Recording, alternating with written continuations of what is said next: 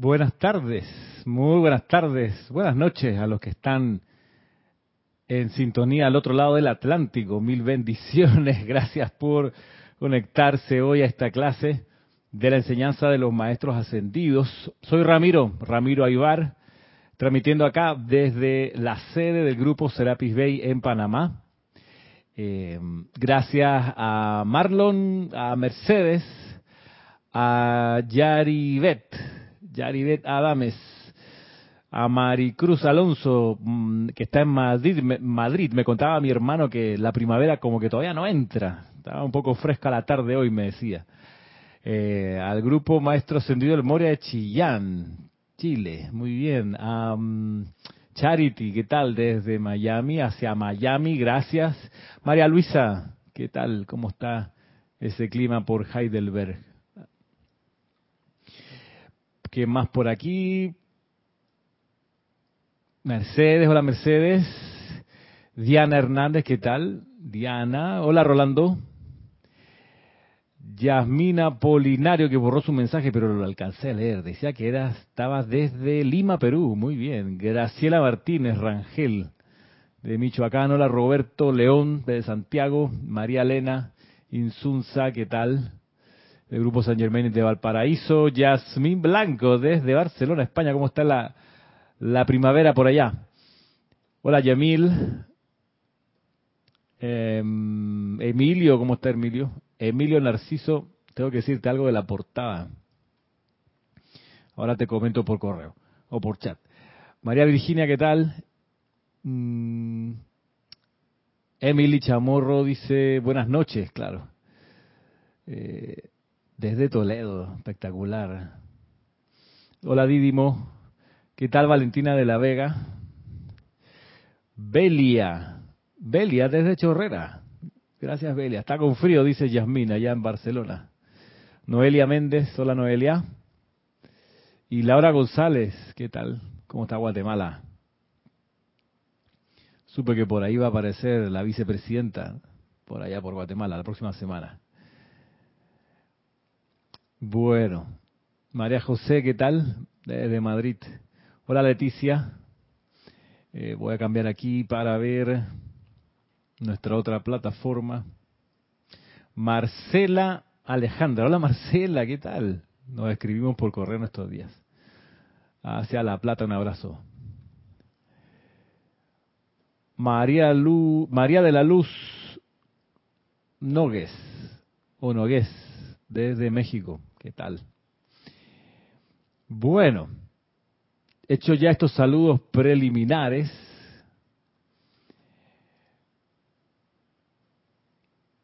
Eh, bien, les cuento, vaya, cosas que ustedes ya saben. El próximo domingo, o sea, pasado mañana, tenemos la actividad de la transmisión de la llama. Hola María Delia, buenas noches. Aquí buenas tardes. Día, lluvioso aquí en Panamá, bien, bien lluvioso. Hay lluvias y lluvias. La lluvia de hoy, hay que decir, mojaba es una, puede ser un contrasentido, pero hay veces aquí en Panamá por el clima que hay lluvias que no mojan. Eh, mojan, pero no mojan. La que estaba cayendo en la tarde de hoy mojaba. O sea, las gotas eran gruesas.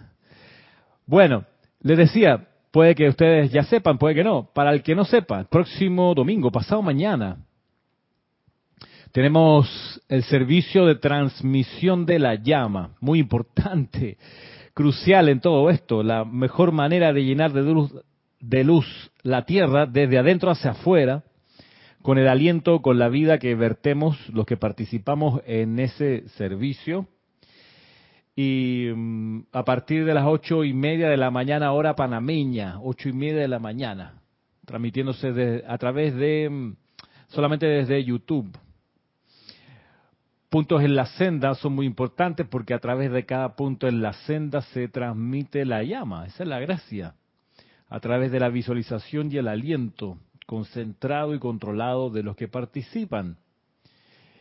Este es un servicio que dura alrededor de hora y media, por ahí, más o menos, y requiere que uno esté concentrado en la actividad, que no haya interrupciones, bien importante, que no te abran la puerta permiso y tú estás en la mejor de la respiración no, que vengo a buscar algo. Mejor resolver todas las cosas antes y luego pues dedicarse sin distracciones e interrupciones. Recuerdo muchos años atrás cuando tuve la ocasión de ir a New York a un seminario acompañando a Jorge y Akira, dando un seminario de dos días, dos o tres días, recuerdo bien, eh, creo que fueron tres días, pero estuvimos una semana y hicimos coincidir el viaje con la transmisión de la llama de la resurrección. Eso fue para, para Semana Santa del año 2004 probablemente.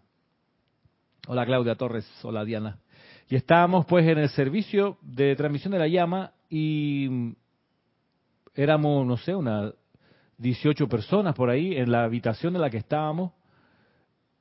Estábamos en un hotel y justo cuando venía el acto de la transmisión, una de las personas dijo, permiso, me tengo que ir. Eh, y se paró y se fue. Bueno, tenía que trabajar ese día, ni modo. La idea es poder ordenar el mundo para que nada pueda interrumpir el acto de transmisión de la llama. Y eso es cosa de organizarse y de poner pues las prioridades en línea con lo que uno quiere. En este caso, servir. Servir con la vida, servir feliz. Aprovecho y saludo a Karen. ¿Qué tal Karen? Del Istmo Centroamericano. Bueno, así que este domingo, ocho y media, transmisión de la llama de la ascensión en este caso.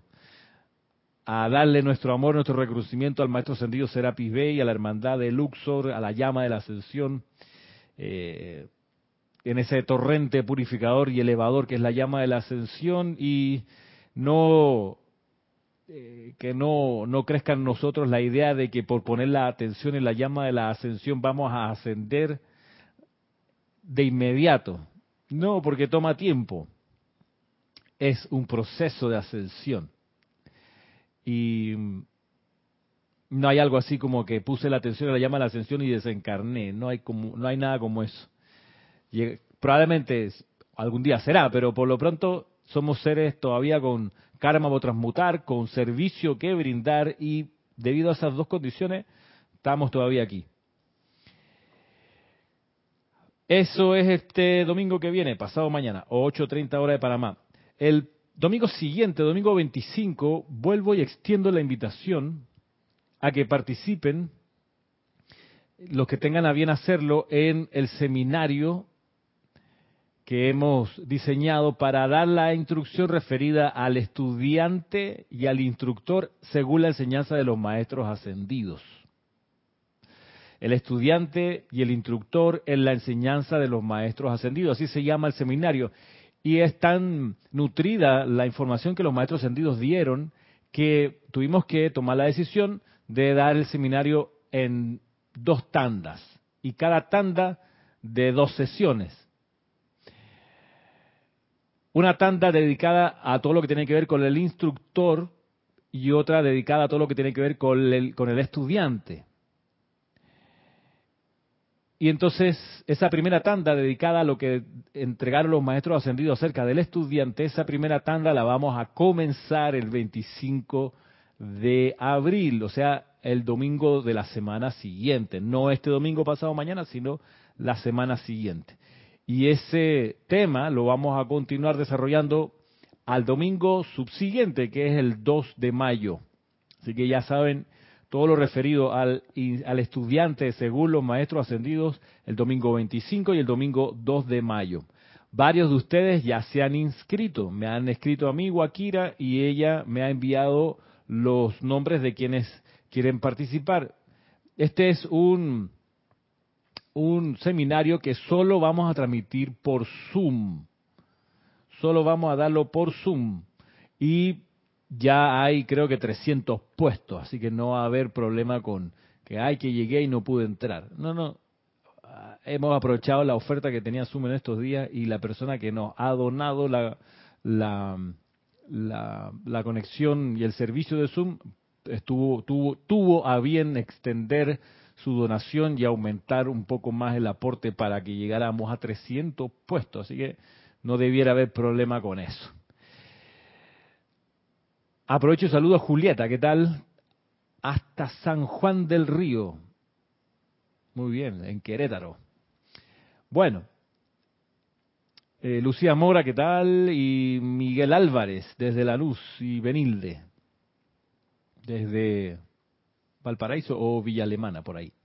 Bueno, estábamos entonces ya claros con los dos grandes eventos que viene este domingo, transmisión de la llama, el domingo siguiente, el 25 y 2 de mayo, el estudiante de la enseñanza de los maestros ascendidos. Vamos a dejar pasar luego dos semanas, entre esas semanas vendrá la transmisión de la llama del mes de mayo, y luego de la transmisión del mes de mayo tendremos la otra tanda, la dedicada al instructor según la enseñanza de los maestros ascendidos. Y también el contenido es tan nutrido que nos tomará dos domingos seguidos. Así que tenemos, tenemos bastante cosa que compartir.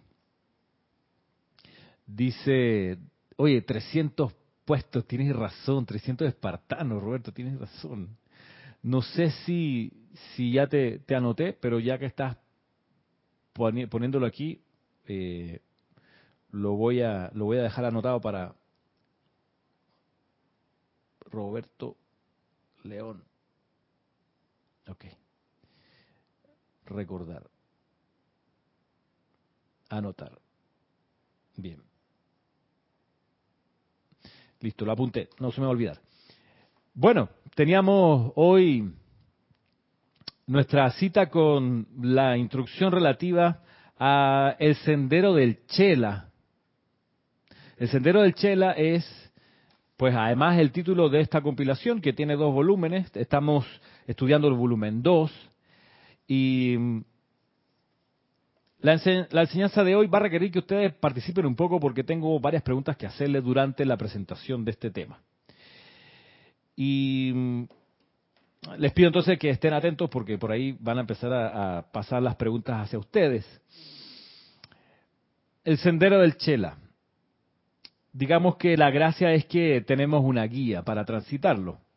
No, no, creo que sería temerario lanzarnos a esta comprensión sin tener un mapa y sin tener un territorio. Y estamos revisando el mapa y comprendiendo el territorio. O viceversa. Comprendiendo el territorio y revisando el mapa. ¿Por qué? Porque las indicaciones son súper puntuales que nos dan los maestros ascendidos para lograr esa conciencia del Chela, ese colaborador directo, colaborador consagrado de un maestro ascendido. Y les decía que hoy voy a plantear algunas preguntas. Primero voy a leer el primero de uno, dos, tres, de tres extractos Vamos a ver qué nos dice y luego pues veremos cómo avanzamos. Dice aquí el maestro ascendido Pablo el Veneciano. El maestro ascendido Pablo el Veneciano fue también protagonista la semana pasada en este espacio y no sé a ustedes, pero a mí me dejó marcadísimo eso de aprender a sentir la timidez y la confusión del prójimo. Me quedó súper marcado. Me, me, me he quedado con, esa disciplina de estar pendiente de cómo se siente el prójimo y percibir su timidez. Y vaya que la gente experimenta esa sensación, ese sentimiento, perdón, de timidez y de confusión también, pero sobre todo me he dado cuenta de la timidez. en el tono de voz, a veces el rostro puede engañar, pero el tono de voz es más fiel a lo que le está pasando. Y,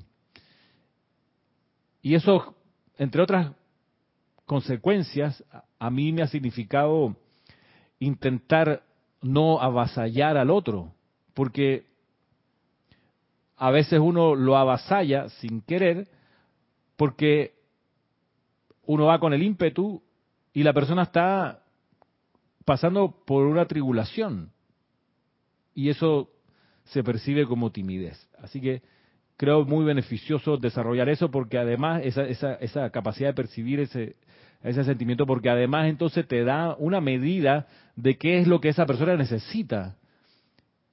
Porque claro, si está pasando por una tribulación, no es ella la que está pasando la tribulación, es uno el que la está pasando. Pero hoy lo vamos a, a profundizar. Dice el maestro ascendido Pablo Veneciano el día de hoy lo siguiente. Después de que el Chela ha logrado la maestría sobre el silencio, se ha concientizado del plan divino, el cual es liberación para la tierra y toda la vida que sobre ella evoluciona, y ha llegado a la realización de su propia unicidad con el principio Padre-Madre de la creación bajo los rayos primero y segundo, está entonces preparado para llevar dicho plan divino a la manifestación desde el mundo superior y en vez de escuchante, convertirse en hacedor. Voy de nuevo, es un solo párrafo maestro ascendido Pablo el Veneciano. Voy otra vez. Dice lo siguiente. Después de que el Chela ha logrado la maestría sobre el silencio, se ha concientizado del plan divino, el cual es liberación para la tierra y toda la vida que sobre ella evoluciona, y ha llegado a la realización de su propia unicidad con el principio Padre-Madre de la creación bajo los rayos primero y segundo, Está entonces preparado para llevar dicho plan divino a la manifestación desde el mundo superior y en vez de escuchante, convertirse en hacedor. Maestro ascendido Pablo el Veneciano. Un solo párrafo y nos damos cuenta que esto es un bosque. Y en este párrafo una cosa que salta a la vista, como bien lo pone Lucía, es eso de la maestría sobre el silencio.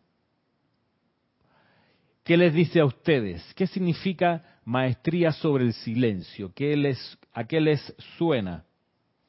O también pueden contestar, pueden intentar una respuesta a ver qué ejemplos podemos traer a la conciencia de maestría sobre el silencio.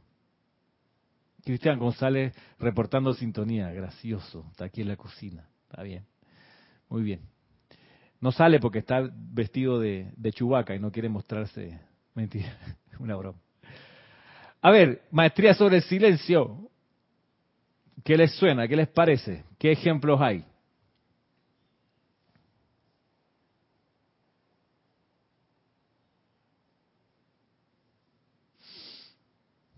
Eric Campos te ríe, sí. Hola, eh, Alonso. Eric, lo que pasa es que no, no es tan lejos de, de la realidad, ¿ok? Él lo sabe.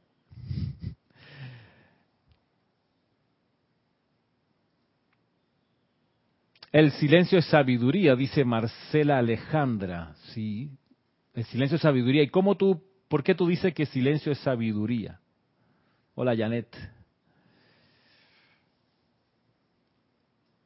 Flor Narciso dice meditación. María Luisa dice maestría sobre el silencio es hablar lo necesario e importante y saber callar para poder escuchar. Coincido contigo, muy, buen aporte. Dice Cristian, no voy a salir de la cosita. No, claro, está bien. No, yo sé que él no tiene un, atuendo de chubaca, pero... En fin, vamos a la clase. No nos distraigamos. Marlene dice, el silencio es escuchar constante. Ok, Emilio dice, es control sobre los cuatro vehículos inferiores. Bueno, muy bien.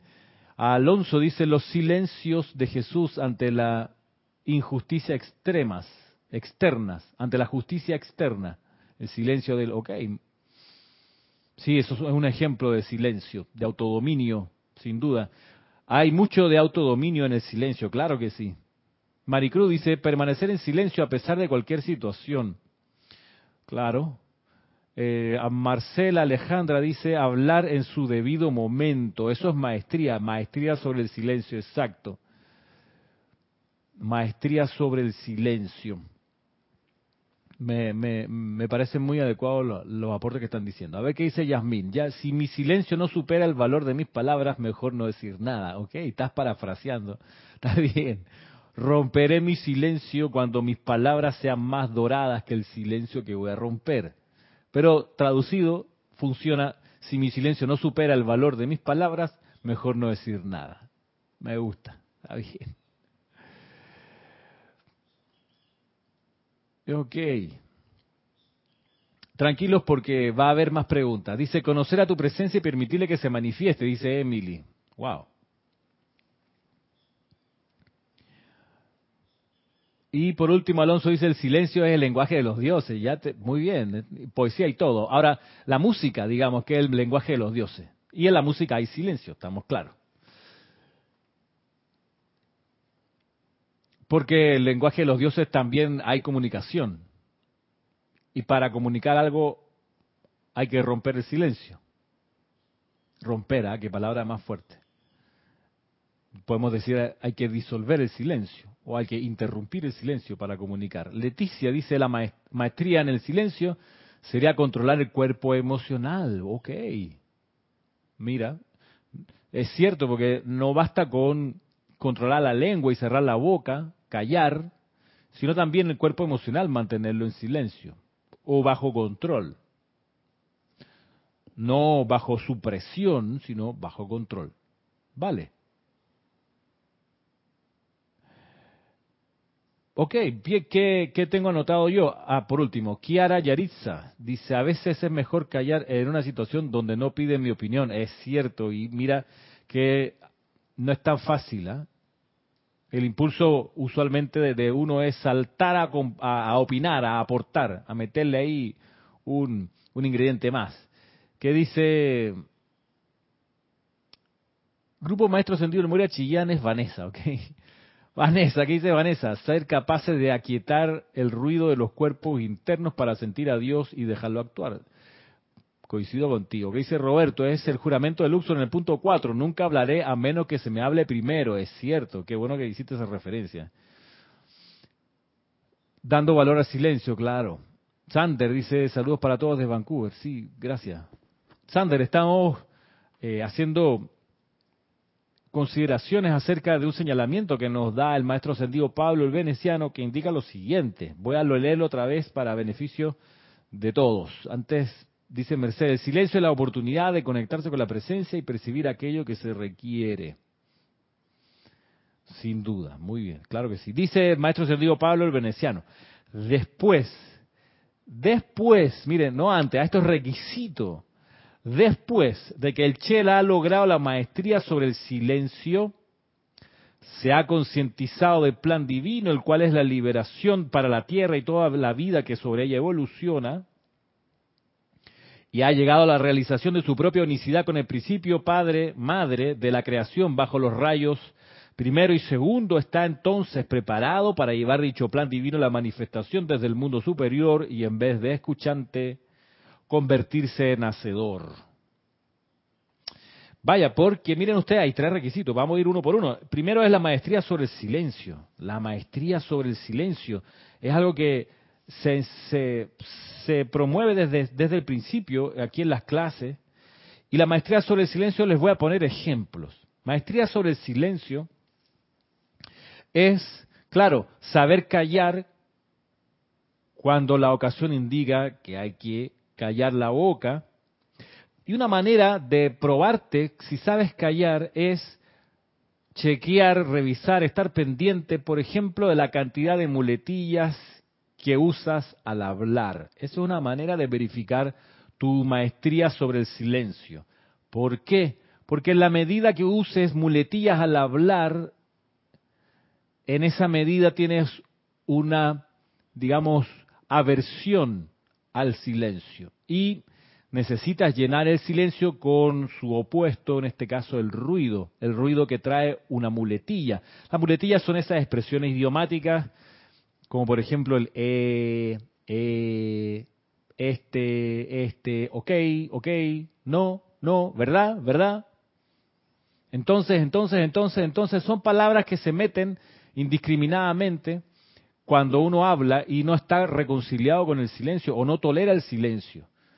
Cuando a veces uno escucha a las personas con un poco de atención, se da cuenta que usualmente te meten muletillas ahí hay que poner un poco de atención y eso lo, lo, revisamos cada vez que le ayudamos a los instructores en potencia eh, o potenciales instructores, les ayudamos a que esté consciente de las muletillas, porque eso es súper importante. Va a develar tu maestría sobre el silencio. Cuantas menos muletillas uses, más maestra o maestro sobre el silencio eres. Hola Lourdes. Otra forma, por supuesto, de mostrar o, o develar tu maestría sobre el silencio es esa cualidad de la imperterritud.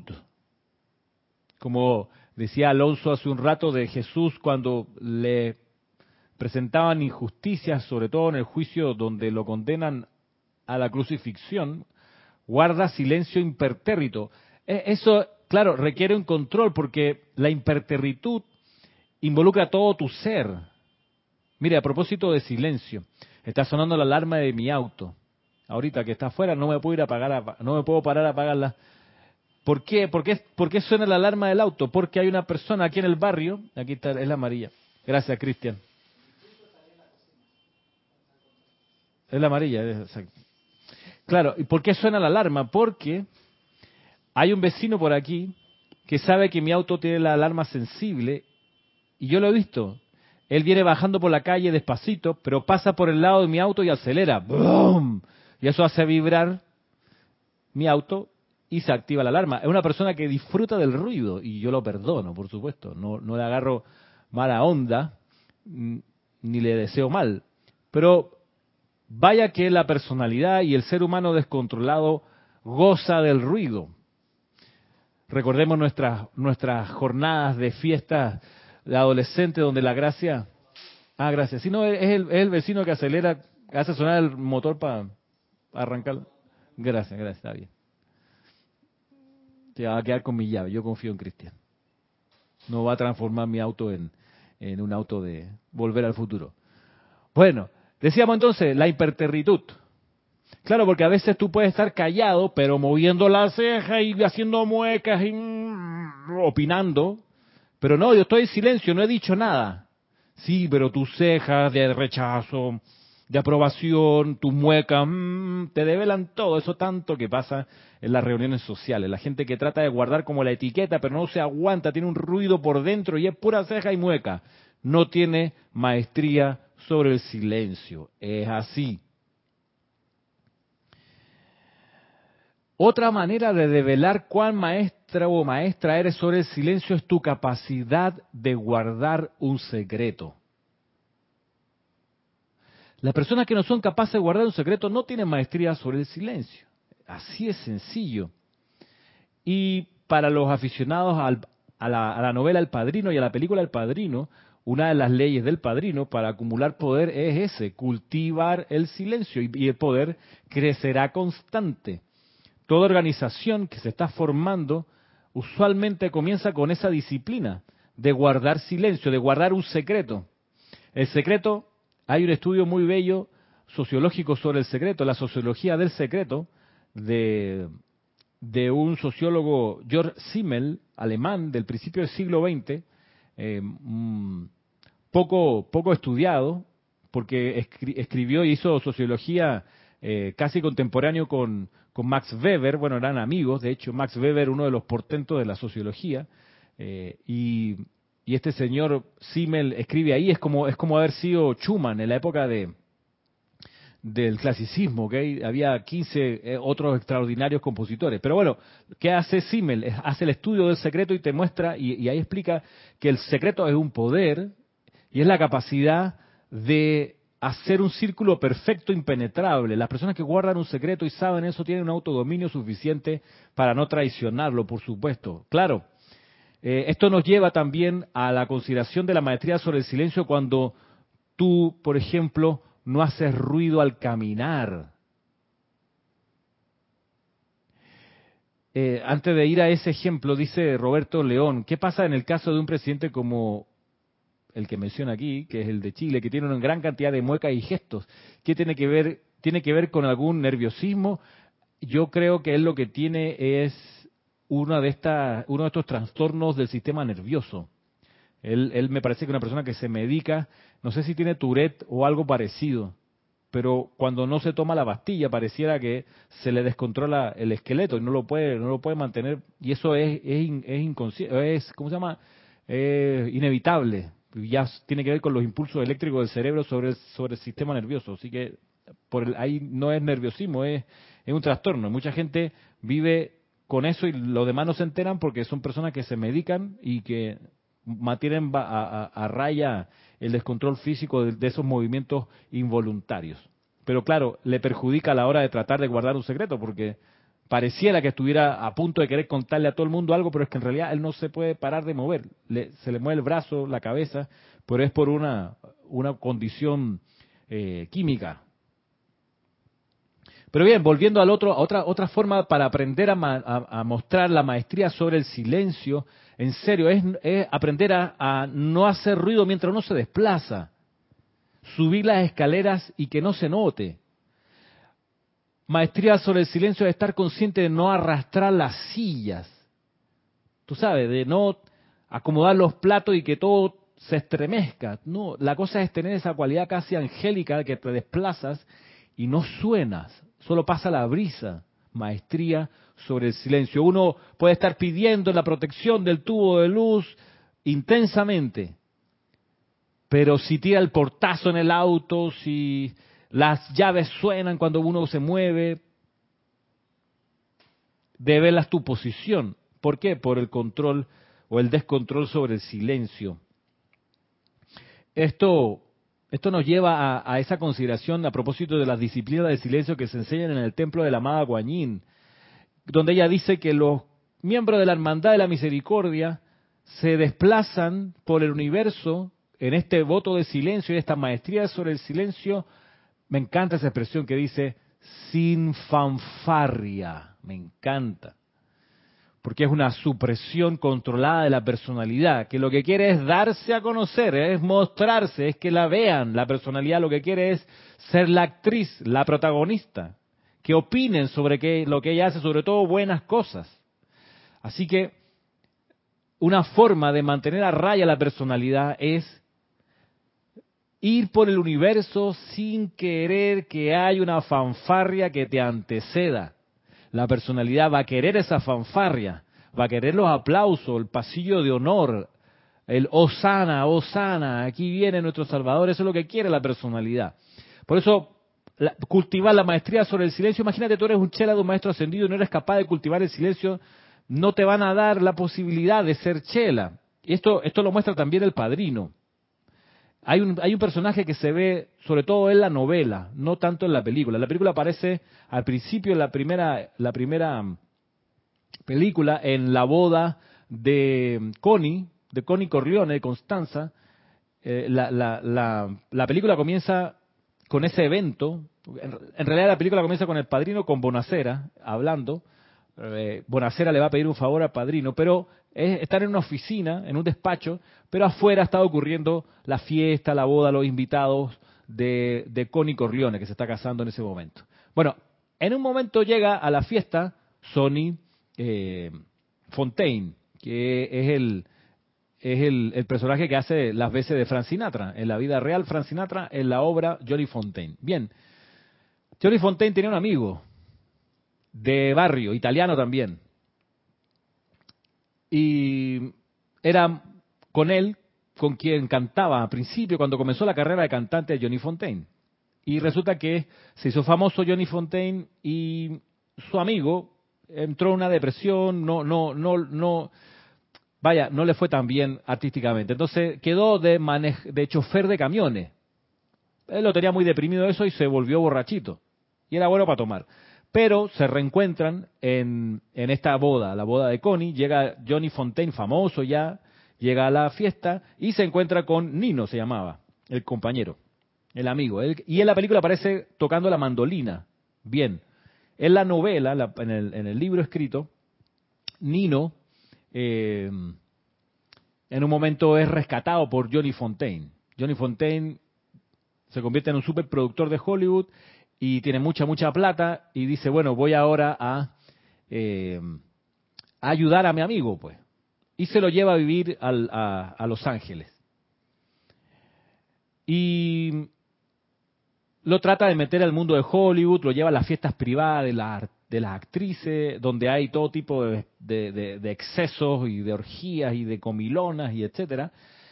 Y ahí se da cuenta Johnny Fontaine por qué su amigo Nino, muchos años atrás, cuando le fue a pedir a, Vito Corleone entrar a la mafia, entrar a, la, a, ser parte de, de los operadores de, de, la familia Corleone, don Vito Corleone le dijo con mucho respeto, le dijo muchas gracias, pero eh, Nino, eh, yo creo que este no es un buen lugar para ti. Eso lo deprimió más todavía a Nino, más lo metió al alcohol. La cosa es que cuando Johnny Fontaine lo rescata y lo lleva a vivir con él a Los Ángeles, se da cuenta por qué Don Vito, tiempo atrás, le había cerrado las puertas a Nino. Y es porque Nino no sabía controlar el silencio. Era un indiscreto. No sabía guardar secretos tampoco. Y si tú no sabes guardar secretos en la historia de la mafia, pronto terminas acribillado por ahí. O te ajusticia la banda rival o alguien de tu propio grupo te saca del camino porque eres un peligro, porque vas a develar los secretos de las operaciones. De modo que eh, aquí donde uno aprende, por ejemplo, en esto de la maestría sobre el silencio, la necesidad de aprender a ser discreto. En la maestría del silencio, aprender a ser discreto. Los maestros ascendidos por ahí también lo enseñan, el maestro ascendido del Moria también, cuando dice, hay una gran diferencia entre la honestidad y la indiscreción. Asimismo lo enseña el maestro ascendido del Moria en el libro El primer rayo. No es lo mismo ser honesto que ser indiscreto. ¿Por qué? Porque a veces en la postura de ser honesto, delatas todo, develas todo, pero es que soy honesto, te voy a decir las cosas como son. Y entonces pasas a llevar por tu indiscreción el decoro que el silencio requiere, la sabiduría y el tino con que se han de decir lo que sea menester decir. Una persona indiscreta, por ejemplo, que no domina el silencio, va a ver una, una mujer hermosa y le va a decir qué linda que eres, me encantan tus ojos, qué rico perfume, dónde lo compraste, qué maravilla. Entonces, es una persona indiscreta, no sabe controlar su verbo, no es maestra sobre el silencio, por ende, no cumple uno de los requisitos para ser chela. ¿Qué te puedo decir? Así está planteada la instrucción del maestro ascendido Pablo el Veneciano. Son varios requisitos. El primero es ser maestro sobre el silencio. Quieres ser chela, necesitas tener el dominio de tu lengua, de lo que haces y lo que muestras con tu cuerpo, el lenguaje gestual inclusive. Aprovecho y saludo a Antonieta Serrano. Dice el silencio es meditar, dice ella, es meditar para controlar la lengua y dar amor, paz, alegría, esperanza y prosperidad. Dice Antonieta desde Costa Rica. Muchas gracias por tu aporte. Por acá mm, me aparece que Sander dice, siento que hacerte uno con el silencio es como hacerte uno con el todo o con la nada, depende cómo se comprenda. Ok. Decía un amigo, dice Roberto, filtro para las piscinas, haciendo referencia a decir cosas sin pensar. Claro. Filtro para las piscinas todo pasa por ahí, no eres capaz de retener nada. Claro, entonces, ¿cómo, cómo, Roberto, cómo uno va a hacer chela si no es capaz de controlar lo que pasa por la conciencia de uno y lo, expulsa así sin más? A propósito de, de, no esperar fanfarrias ni aplausos, miren que bien lo dice el código de conducta para un discípulo del Espíritu Santo, dice, no reclames nada para ti, ni poderes ni principados, así como no, no reclamas el aire que respiras úsalo libremente sabiendo que todo pertenece a Dios. ¿Ves? Entonces, ¿por qué la personalidad quisiera lucrar? ¿Por qué la personalidad te vendría en una primera clase universitaria diciéndote tienes enfrente a un profesor con nueve títulos universitarios? ¿Por qué haría eso? Porque no sabe vivir en silencio, no sabe vivir ni modo. Si la fanfarria necesita el aplauso, tiene una autoestima tan baja, la personalidad aquella, que necesita restregarle a los demás, es que yo tengo todos estos títulos, es que yo tengo todos estos años, es que yo tengo toda esta experiencia. Y todo eso son palabras. ¿Y las palabras que son? ¿Alguien me puede decir cuál es la cualidad básica de las palabras? Las palabras, a ver, mientras piensan, voy a leer lo que dice Rosa María Barrales. Dice Ramiro, guardar silencio es duro, pero no difícil, porque puedo estar en silencio verbal, pero la mente gritando. Por, por eso mis abuelos decían, es caso pero no pienses. Quizás falta una letra ahí. Sander Sánchez, no es paja. Las palabras, te lo voy a contextualizar. Te lo voy a contextualizar. Sander, me haces leer eso, por favor, en voz alta. Eh, les contextualizo las palabras según el señor Gautama. ¿Qué son? ¿Alguien recuerda? Hmm. Las palabras que son enseñanza del señor Gautama, el señor del mundo. Las palabras son, comienza con B alta, las palabras son, son, las palabras son, ni así. Energía calificada, no, con B alta. Las palabras son...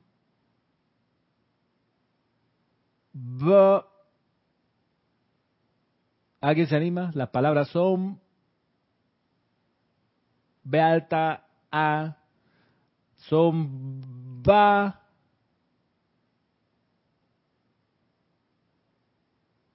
Ya el otro día.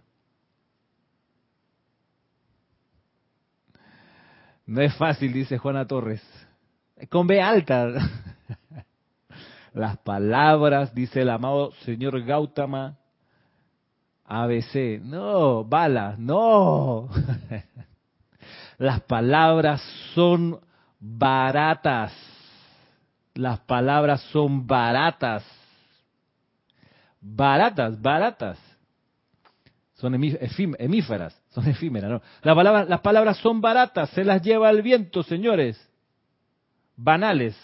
Sí, estaba cerca, Emily, estaba cerca. Las palabras son baratas. Millones y millones de palabras se han dicho y se han escrito y el mundo sigue igual, con la misma cantidad de sufrimiento, con el mismo retraso, dice el señor Gautama.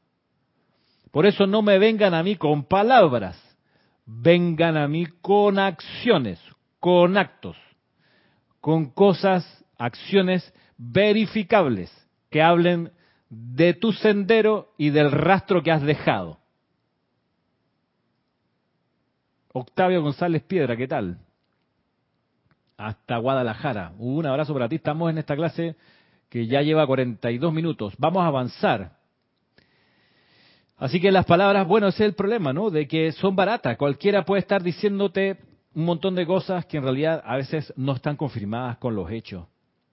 Bien lo dice el señor, el Mahacho Han en el código de conducta que hace un ratito citábamos, sé comedido al hablar y al actuar. Una gran indicación. Y todo esto en línea para poder ser un chela. Lo otro que enseña aquí o que indica, o el otro, el otro requisito, a ver si avanzamos, que señala el maestro ascendido Pablo el Veneciano, las palabras son decretos, Lourdes, sí es cierto, eh, pero sobre todo en el descontrol pueden ser un gran obstáculo cuando uno no controla lo que dice. Bien, y, no te, y, si uno no tiene la maestría sobre el silencio, no va a ser chela. Así de sencillo. ¿Cuál es el otro requisito? Vamos de nuevo al principio. Dice aquí el maestro ascendido Pablo el Veneciano.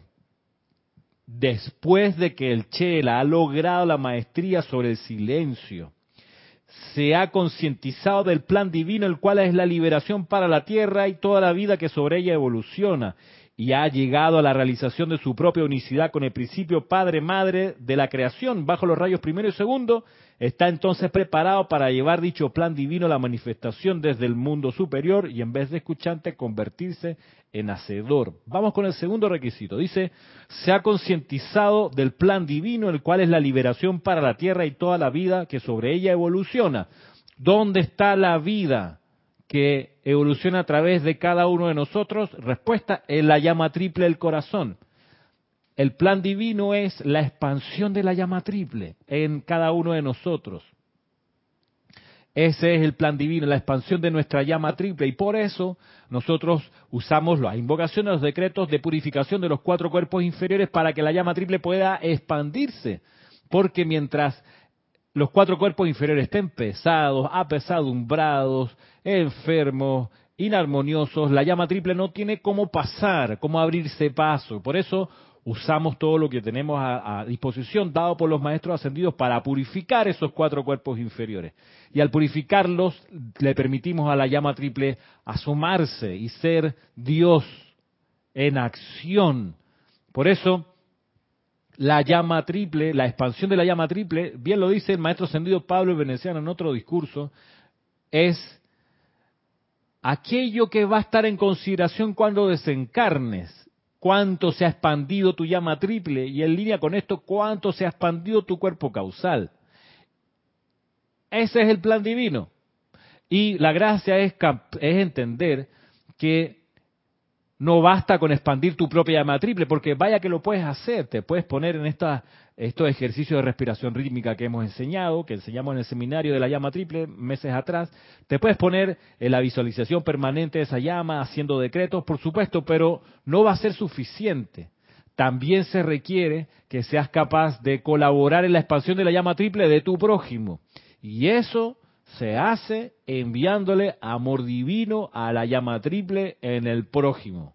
Así se expande la llama triple, lo enseña la maestra ascendida Lady Nada, con el poder de la llama rosa, del rayo rosa que ella le proyectaba a la llama triple en sus hermanas y luego en sus compañeros de, del retiro de Luxor y ahora a, a todos los estudiantes de la luz que pongan su atención en ella la llama rosa del corazón de uno, convertida en un rayo rosa hacia el corazón de otro, hace que el corazón del otro, la llama triple en otro, se expanda. Y de eso también vamos a ser medidos a la hora de desencarnar. Así que de nada sirve eh, vanagloriarse de los logros si la llama triple no se ha expandido, si uno no se ha vuelto más amoroso con los demás.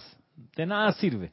De modo que eso es un requisito, como dice aquí, recordando las palabras del maestro ascendido Pablo Veneciano, dice, el plan divino es la liberación para la tierra y toda vida que sobre ella evoluciona, y en eso nos ocupamos en un servicio de transmisión de la llama para los que no lo sepan, en la liberación de la tierra y de toda vida sobre ella, y este domingo pasado mañana, energizando la llama de la ascensión, que va a acelerar la vibración de la atmósfera y de la vida dentro de ella y al acelerarla va a hacer que la Tierra emita un poco más de luz que lo que está emitiendo hoy viernes. Esa es una de las grandes funciones de esa actividad ceremonial. Dice Lucía, la llama triple se puede visualizar sobre uno a mi tamaño, ¿sí? Y dentro de uno y a tu alrededor. Si quieres, revísate las conferencias que dimos porque ahí eh, creo que está incluso en el, en el que está en nuestro canal de YouTube, está también eh, como adjunto al video la presentación en PowerPoint que utilizamos y ahí hay varias imágenes que te pueden ayudar para visualizar esto, de verte con la llama triple en el pecho, verte con la llama triple envolviéndote, verte, visualizarte con la llama triple todavía más grande a tu alrededor. Así que, plan divino para la tierra, liberación de la tierra y de la vida en ella. Eso, eso hay que concientizárselo. No, no, basta con que tú lo escuches en esta clase y digas, ya, ya me concienticé. No, esto es algo que ha de estar en la conciencia permanente de uno, recordar cuál es la gracia, de qué se trata todo esto. Bueno, se trata de conseguir la liberación de la tierra y de toda vida en ella. Bien, y después, aquí el maestro sentido Pablo el Veneciano nos dice que el otro requisito es ha llegado a la realización de su propia unicidad con el principio Padre, Madre de la creación bajo los rayos primero y segundo. ¿Qué será eso? Ah? De alcanzar a realizar tu propia unicidad con el principio Padre, Madre de la creación bajo los rayos primero y segundo. ¿Qué será eso? Principio Padre, Madre de la creación bajo los rayos primero y segundo que dice Roberto, a ver, como un hilo conductor del amor, se podría decir que Sanat Kumara viene a la Tierra a expandir la llama triple en el corazón como prioridad de los estudiantes de los maestros ascendidos. Correcto, es así mismo. Por eso él trae la llama triple, porque es el plan divino para la Tierra, que los que encarnamos acá expandamos la llama triple en nuestros corazones y en compasión y en amor por los demás colaborar en la expansión de la llama triple en el prójimo. Rosa María dice, ¿E-, ¿es expandir la llama a través de la meditación a Dios? Sí, ahí se logra. Si por meditación a Dios te refieres a la práctica de la respiración rítmica que enseñamos en el seminario, claro que sí. Donald de Jesús Domínguez Espinosa. Este grupo no piensa expandirse en Nicaragua. Eh, por supuesto que sí. Te cuento, en Nicaragua hay varios grupos que tienen la enseñanza de los maestros ascendidos. Uno está en la ciudad de Managua, otro está en la ciudad de León y hay también uno en la ciudad de Estelí. No sé en qué ciudad tú estás, Donald. Donald de Jesús. Pero hay varios instructores que siguen la enseñanza de los maestros ascendidos y con los que tenemos una relación muy, muy fraterna comenzando por Arraxa, luego eh, no me vienen los nombres ahorita, eh, de instructores que se han preparado acá y que y que dan la enseñanza de los maestros hacer Ligia, Ligia, Ligia Corrales, por supuesto, eh, Magda, en fin. hace poco empezó a dar clases allá este muchacho eh, que vino acá a Panamá, se llamaba, ya me voy a acordar, pero sí, me pillaste un poco en el aire, Donald, pero sí, hay varios grupos en, en Nicaragua y de hecho siempre reportan sintonía en Nicaragua y ahí hay un punto de transmisión de la llama fijo desde hace muchos años, Donald. Mm, hay un punto que no termina de apagarse y me llama la atención, bastante activo e intenso de, estudiantes en El Salvador. Cada vez que hacemos el recuento de la asistencia en la transmisión de la llama, siempre hay personas en El Salvador. Eh, notable, pero pues todavía no han pedido ser un punto fijo en la senda para ponerlo en el mapa y hacer la respiración rítmica teniéndolos en cuenta. Eh, ¿Qué dice Rosa María Parrales? Yo soy del grupo de León, Nicaragua, tenemos a Oscar Delgado, exactamente, Oscar, por supuesto. Así que Donald, no estás solo, mi hermano. Hay donde refugiarse. Si buscas en nuestro sitio web, serapisb.com, en la parte de eh, mm, grupos, grupos internacionales o algo así, o comunidad internacional, vas a ver ahí la dirección del correo eh, de, la gente en Nicaragua. Por supuesto, Ligia, Ligia Corrales, claro que sí. Volvamos acá a la clase. Dice el maestro ascendido Pablo el Veneciano que ha llegado también esta persona a la realización de la propia unicidad con el principio padre-madre de la creación bajo los rayos primero y segundo. ¿Qué será eso, no? Cristiana León, claro que sí. ¿Qué será eso de hacerse uno con el principio padre-madre de la creación? Bueno, el principio padre-madre de la creación bajo el primer rayo es el que te enseña que todos somos hijos de la presencia yo soy, de la presencia de Dios yo soy. Ese es el principio a través del primer rayo. A través del segundo rayo, que todos somos hermanos. Somos hermanos, ¿ok? La diferencia ahí está. Todos somos hermanos porque somos hijos del mismo Dios Padre Madre. Principio principio Padre Madre de la creación bajo el primer rayo te enseña eso, que todos somos hijos. El principio Padre Madre de la creación a través del segundo rayo te enseña que todos somos hermanos, que no hay distinciones por eso. Y desde, desde, desde el énfasis, desde el primer rayo, de que todos somos uno, porque todos somos hijos del mismo Dios Padre Madre, no hay nada más que aprender a respetar al prójimo, porque Él es hijo del Padre de Dios solo igual que tú. Y a través de Él, de esa persona que tienes enfrente, se manifiesta Dios Padre Madre. Porque es una exteriorización de Dios Padre Madre. Esa persona que tienes enfrente. Por eso lo natural de cuando uno realiza el principio Padre Madre del primer rayo, lo natural es que uno, por sobre todo, respete. Por sobre todo, irradie respeto envuelva con respeto al prójimo.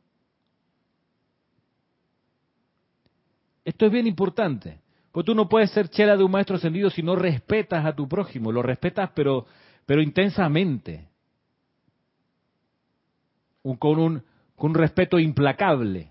O sea, sea lo que sea que haga ese prójimo, tú siempre, porque ya realizaste esta verdad, siempre reconoces en él una manifestación de Dios Padre Madre. Ese es el principio Padre, Madre de la creación a través del primer rayo. Lo amas a ese prójimo, lo amas tanto porque amas a Dios Padre, Madre a través de Él. Por eso lo amas. Bien lo dice el maestro ascendido San Germain, yo a ustedes no lo amo porque, porque ustedes han hecho algo por mí, porque me han ayudado a mi plan, yo no lo amo por eso a ustedes. Yo los amo a ustedes porque ustedes son una manifestación del Padre. Ese es haber realizado el principio de la creación a través del primer rayo. A través del segundo rayo les decía que el principio tiene que ver con realizar, con hacer real, con sentir por todos los poros que uno en otro ser humano tiene a un hermano, a un hermano. Y como tal, una manifestación natural del amor hacia el hermano es la comprensión. Aquel que ha realizado el principio Padre, Madre de la creación a través del segundo rayo ha reconocido, ha sentido, ha realizado, ha comprendido que siempre tiene frente cuando está frente a una persona, siempre tiene enfrente a un hermano y por ello lo natural es comprenderlo. Es buscar comprenderlo siempre. Es así como tú amas a Dios Padre Madre a través de tu hermano. Comprendiendo a los demás es que los amas y así es como amas a Dios Padre Madre. Y la semana pasada nos lo enseñaba el maestro sentido Pablo, el veneciano, que nos decía, aprende a sentir la timidez y la confusión en tu hermano, en tu hermana, aprende a sentirlo. Porque es tu hermano. o sea, por eso. Esa es la realización de la conciencia del principio creador, padre, madre, a través del segundo rayo, que tienes enfrente a un hermano y por eso lo comprendes y busca comprenderlo y ahí es donde lo amas. Y a través del primer rayo y al unísono o en el mismo momento también lo ama porque reconoces en él a un hijo de Dios Padre Madre. Y como tienes enfrente a un hijo de Dios Todopoderoso, por sobre todo lo respetas, no lo vas a avasallar, no lo vas a, humillar, no vas a hablar mal de él en público o en privado, no lo vas a exhibir cual foca, no vas a decir ante los demás, mira qué error, qué, qué craso, qué terrible. Nadie, tú no, ¿por qué? Porque, porque tú lo respetas, porque respetas a Dios Padre, Madre de quien tú vienes. Ese es el principio de la creación a través del primer rayo, que todos somos hijos de Dios Padre Madre. El principio de la creación de Dios Padre Madre a través del segundo rayo es que todos somos hermanos. A ver, ¿qué dice Yemil? Y esa comprensión trae tolerancia, claro, trae tolerancia, por supuesto, y trae compasión, trae esa sensibilidad para poder ver cómo tú le ayudas al hermano, porque es tu hermano, tú le ayudas. O sea, jala algo dentro de ti, tú dices, es mi hermano, ¿cómo no lo voy a ayudar? Dice Valentina de la Vega, una forma de respetar al prójimo es decirse continuamente, trata a los demás como quisieras que te tracen a ti. Sí, claro. Coincido contigo. Valentina.